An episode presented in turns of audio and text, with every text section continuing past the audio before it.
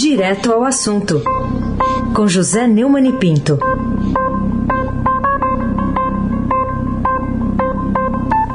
Oi, Neumani, bom dia. Bom dia, Raíssen Abac, Carolina Ercolim. Bom dia. Almirante Nelson e o seu transatlântico. Tava acima do nível do mar, né? Bem acima. É, mas eu pensei que ia ter hino do Flamengo hoje, mas não teve não, né? Mas o Palmeiras também merecia, né? Bárbara Guerra, Afrânio Vanderlei, família Bonfim, Manuel Alice Isadora. Bom dia, melhor ouvinte, ouvinte da Rádio Eldorado, 27,3 FM. Aí sem abaque, o tríplice coroado, craque. Bom, começar falando da diferença entre a, a, garganta e a realidade. Manchete aqui do Estadão: o governo só confirma a compra de metade das vacinas anunciadas. O é, que, que você acha dessa notícia aí que é frustrante em relação à imunização, ao ritmo da imunização a conta-gotas aqui no Brasil?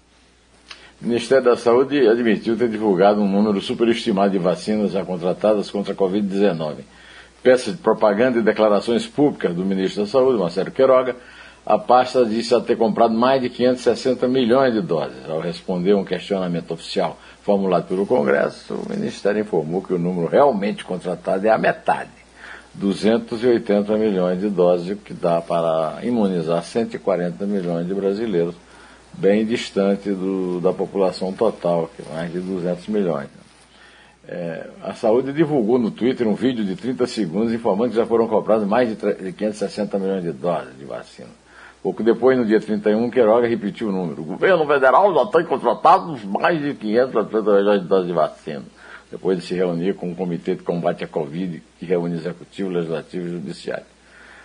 Essa imunização meia-boca do Dr. Quidroga inspira a troca do leme Ordem Progresso da Bandeira por Me Engana Que Eu Gosto. Já passou da hora de votar o impeachment do chefe desse desgoverno de mentira, omissão e perseguição? Carolina Ercolim, tintim por tintim. Bolsonaro quis mudar a bula da cloroquina, segundo o ex-ministro Mandetta na CPI da Covid. Queria que você falasse um pouquinho sobre esse um né, dos crimes atribuídos ao presidente da República pelo primeiro-ministro da Saúde do governo e outros que foram denunciados nesse primeiro depoente da CPI da Covid. Quais foram eles e quais são as consequências dessas revelações, a seu ver? Foram quatro crimes. Está é, tá muito bem resumido pelo Renan Calheiros, o, o, o relator, numa mensagem que mandou para a Mônica Bergamo, da Folha de São Paulo. Né? Segundo essa mensagem, o, o depoimento mostrou que, um, houve aconselhamento paralelo na Covid. Dois, adoção de cloroquina ao arrepio do Ministério da Saúde. Três, participação de Carlos Bolsonaro, vereador do Rio e filho do presidente, em reuniões. Por quê? E alerta sobre 180 mil mortes. Maneta disse na CPI que afirmou a Bolsonaro que os óbitos poderiam chegar a esse número. Na verdade, o, o Mandetta tinha profetizado 180 mil, nós já passamos até o fim do ano. Já tínhamos passado desse número, já passamos agora de 400 mil, numa marcha é, violentíssima. Né? O Bolsonaro divergiu das orientações científicas no isolamento e na cloroquina. E foi um depoimento muito importante, na opinião do próprio Renan.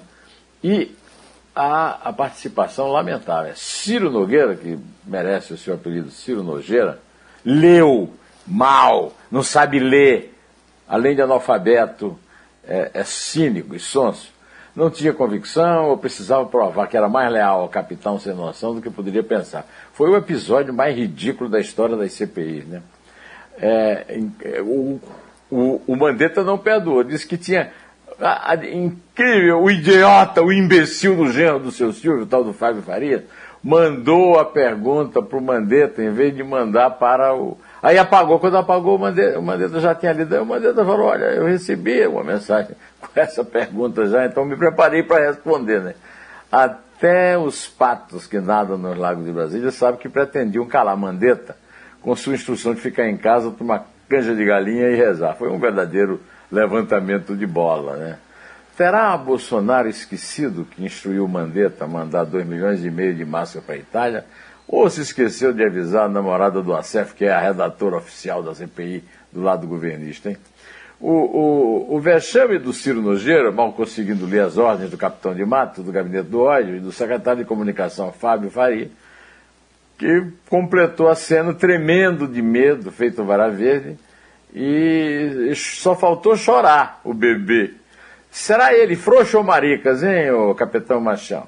Mandetta comprometeu o Bolsonaro com o decreto da cloroquina e não favoreceu em nada as fake news e o departamento de ódio, o gabinete do ódio. Aí sem abaque, é o craque.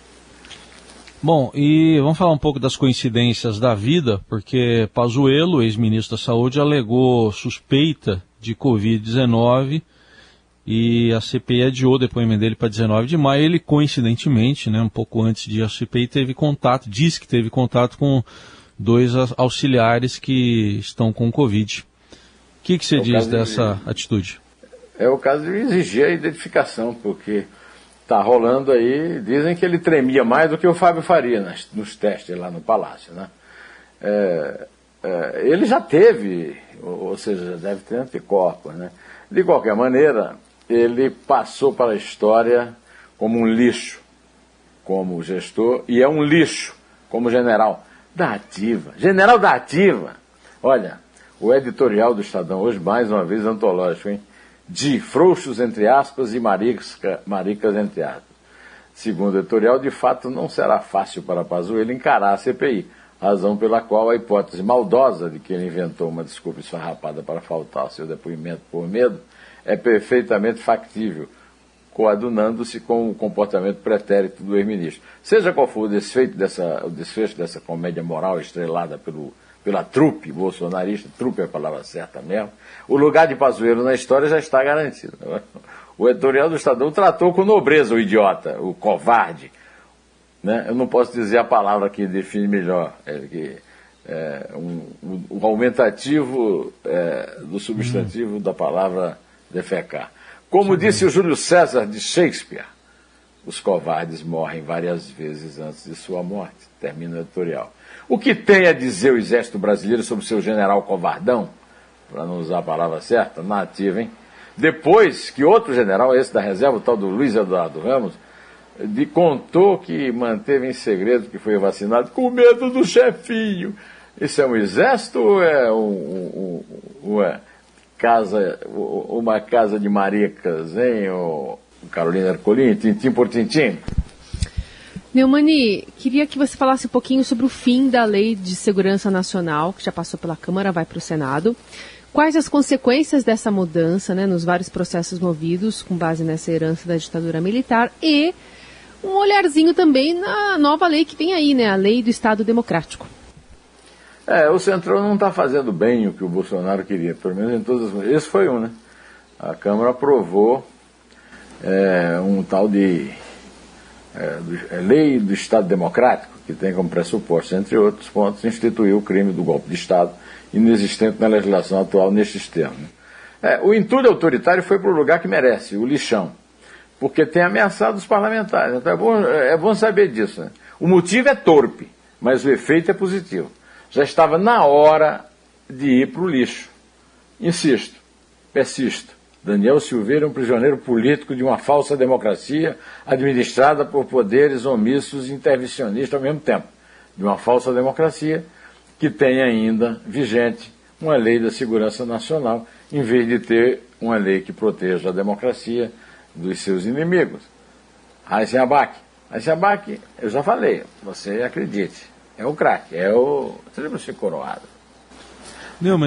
Queria que você comentasse também uma tragédia né, que chocou todo mundo. É, um jovem, né, um rapaz de 18 anos, que invadiu uma creche lá em Santa Catarina, nome da cidade, Saudades, né? E matou aí, é, matou alunos, né, crianças e também funcionários da creche. Bebês. Bebê mais velho tinha dois anos. Três bebês, e dois adultos. O Brasil é uma lágrima permanente.